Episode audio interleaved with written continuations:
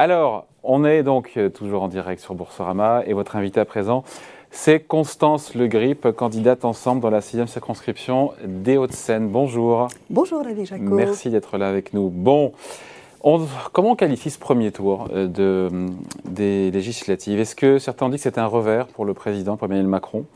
Euh, Vous en pensez quoi Qu'au final, au, ce qui semblait pas jouer d'avance, en général, tous les, tous les, présidents toujours une majorité euh, absolue. Là, aujourd'hui, on est dans l'incertitude, on ne sait pas. Alors, aucune élection n'est jamais jouée d'avance. Je tiens quand même aussi à rappeler euh, un fait euh, majeur, historique, qui ne s'était jamais produit depuis les débuts de la Ve République, à savoir qu'un président de la République sortant est réélu en dehors de toute période de cohabitation, ce qui forcément crée un contexte et une situation politique assez inédite.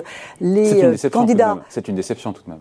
Écoutez, je crois que ce premier tour euh, est plein d'espérance et plein d'espoir et que nous avons absolument besoin euh, tous de nous mobiliser euh, contre l'abstention, notamment parce qu'effectivement, le, fait important de ce premier tour, c'est que, encore une fois, les électeurs et les électrices n'ont pas été assez nombreux à se rendre aux urnes. Donc, le premier job de chacun, c'est de se mobiliser pour augmenter la participation électorale. Il a fait suffisamment campagne, le président Certains lui reprochent je crois qu'il a fait euh, au bon moment euh, ce qu'il avait euh, à faire pour passer les messages essentiels. Le chef de l'État passe les messages essentiels. Il l'a fait et il continue à le faire. Dans les projections des différents instituts de sondage, encore une fois, on voit bien que tout ça est assez, est assez précaire, cette majorité absolue. Encore une fois, elle est très incertaine, vous l'admettez aujourd'hui. Les projections faites par les instituts de sondage, effectivement, euh, indiquent des euh, situations euh, variées. La projection en, siège à partir d'un premier tour est toujours un exercice, honnêtement, tous les sondeurs honnêtes le reconnaissent, extrêmement périlleux. Donc, on y verra plus clair au soir du deuxième tour. Mais à l'heure où nous parlons, encore une fois, rien n'est gagné, rien n'est joué d'avance. Bien évidemment, c'est pour ça qu'on fait campagne ardemment sur le mm. terrain, ardemment. Mm. Vous reconnaissez que Jean-Luc Mélenchon a, réussi à créer une dynamique électorale il était troisième, le troisième homme. Aujourd'hui, c'est le premier opposant. La gauche euh, réunie euh, fait le score euh, qu'elle fait. En réalité, c'est l'addition hmm. des scores qui étaient auparavant réalisés par les différents partis politiques. Pas tellement plus en termes de suffrage exprimé, mais ceci étant, clairement, les médias accorde une importance euh, tout à fait euh, euh, forte et qui semble correspondre à la stratégie mise en place par Jean-Luc Mélenchon de, créer l'événement. Mais cela est extrêmement mobilisateur et extrêmement motivant pour nous, les candidats qui portons les couleurs de la majorité présidentielle, parce que clairement, il y a dans ma circonscription des Hauts-de-Seine, comme dans beaucoup d'autres circonscriptions, un choix de société, un choix très clair à faire entre deux visions de la société et deux projets politiques très opposés. Vous avez un candidat NUP en face. Hein, Tout à fait. Bon, on va en parler après de ça. Mais euh, il nous dit, Jean-Luc Mélenchon, c'était hier, donc au lendemain du premier tour des législatives, que Mathilon, Matignon ne s'éloigne pas, mais se rapproche. Voilà ce qu'il nous dit. Euh, ça reste quand même peu probable qu'il rentre à Matignon ou, euh, pas? Ça reste très, très, très, très peu probable. Je ne pense pas qu'il faille tordre ainsi les institutions de la Ve République. Hmm. Elisabeth Borne, la ministre, première ministre, qui le qualifie de premier menteur. Ça, c'était hier. Euh, quand il prétend devenir Premier ministre, quand il euh, affirme que votre camp veut augmenter la TVA, euh, il profère des contre-vérités, Jean-Luc Mélenchon?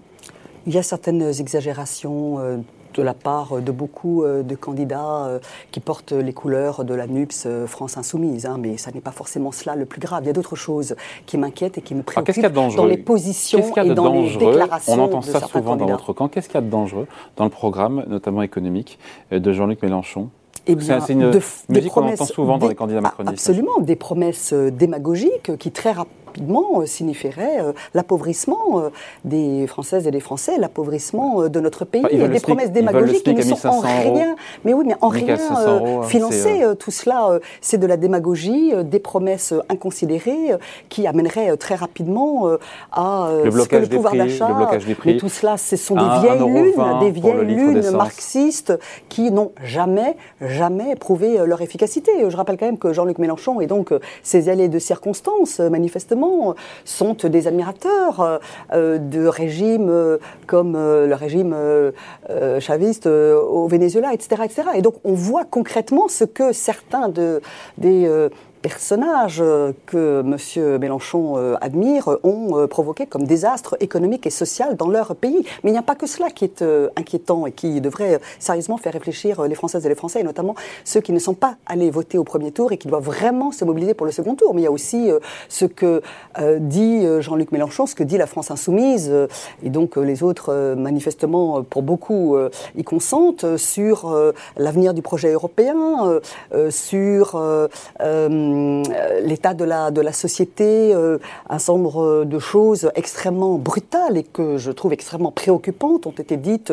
sur nos forces de sécurité, par exemple, sur ce qui est la mission de nos forces de sécurité, de nos forces de police et de gendarmerie, nous protéger, la mise en cause permanente de nos forces de sécurité avec des mots extrêmement durs, extrêmement blessants, c'est quelque chose de très très préoccupant. Sur la Russie aussi, enfin il y a énormément de sujets, c'est autrement plus grave, me semble-t-il, que telle ou telle déclaration. Il y a beaucoup beaucoup de choses très préoccupantes et qui me semblent vraiment tourner le dos à ce que doit être euh, le choix responsable, le choix euh, raisonné, euh, le choix d'avenir pour notre pays. Hein. L'Europe, un choix responsable, des options claires en matière économique, en matière budgétaire, en matière fiscale, en matière sociale, pour l'avenir, pour la prospérité, pour la sécurité des Français. Bon, petite question, Constance Le Grip, sur le... Il y, a il y a eu un petit flottement là sur les consignes de vote du côté du parti présidentiel dans les circonscriptions euh, où Ensemble ne sera présent, il y aura un second tour, un duel entre extrême gauche et extrême droite. Et au final, si j'ai bien compris, la majorité appelle à ne jamais donner une voix à l'extrême droite et en même temps soutiendra les candidats NUP républicains. C'est quoi un candidat NUP républicain?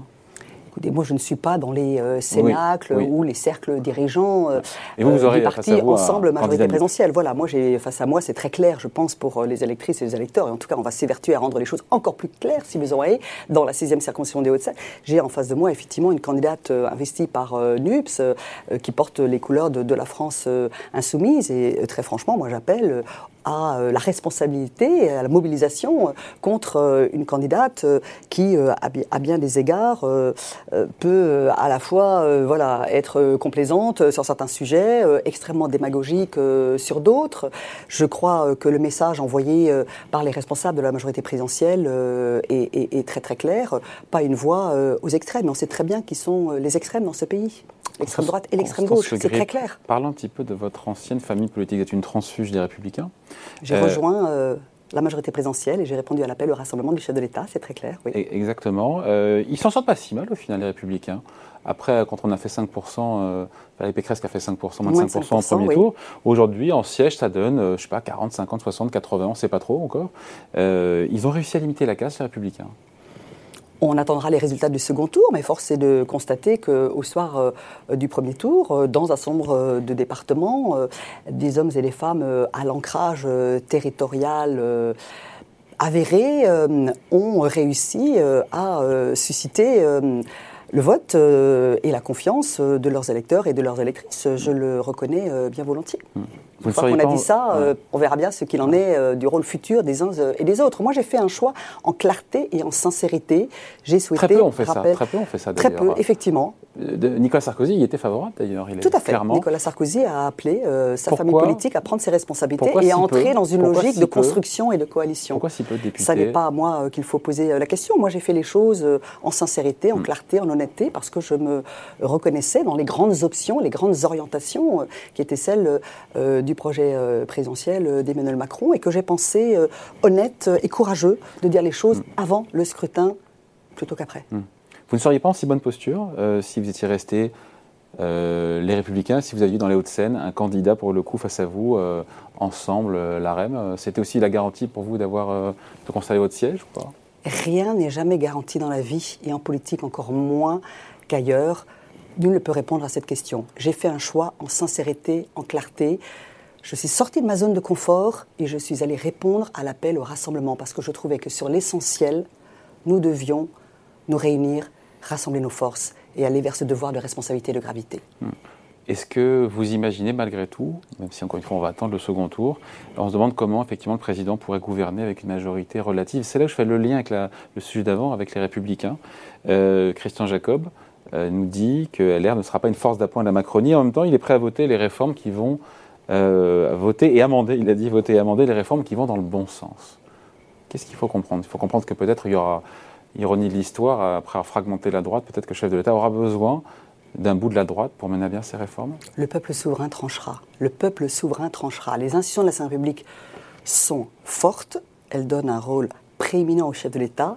Ça n'a échappé à personne. Le chef de l'État a été réélu. Moi, je me bats avec beaucoup d'autres dans la quasi-totalité des circonscriptions euh, de France, il y a un candidat ou une candidate de la majorité présidentielle pour donner au président de la République une majorité forte, cohérente et rassemblée. Notre pays a besoin de stabilité. Notre, besoin, notre pays a besoin d'être gouverné. Voilà le sens de mon engagement. Voilà, et donc vous êtes en bonne posture puisque vous êtes, euh, je crois qu'il y a 20 points d'avance, c'est ça, par rapport à la candidate euh, NUP qui est déjà très heureuse. Un peu, plus de, un peu plus de 20 points. 20 points, ça, vous êtes à 36, c'est ça Je suis à 36. Voilà, donc on dit balotage favorable, c'est ça? C'est l'expression consacrée par euh, les politologues. Bon voilà, merci de passer nous voir. Merci donc, Constance, euh, Constance Le Grip, candidate ensemble donc euh, dans la sixième circonscription des Hauts-de-Seine, invitée de la grande interview en direct sur Boursorama. Merci. Merci.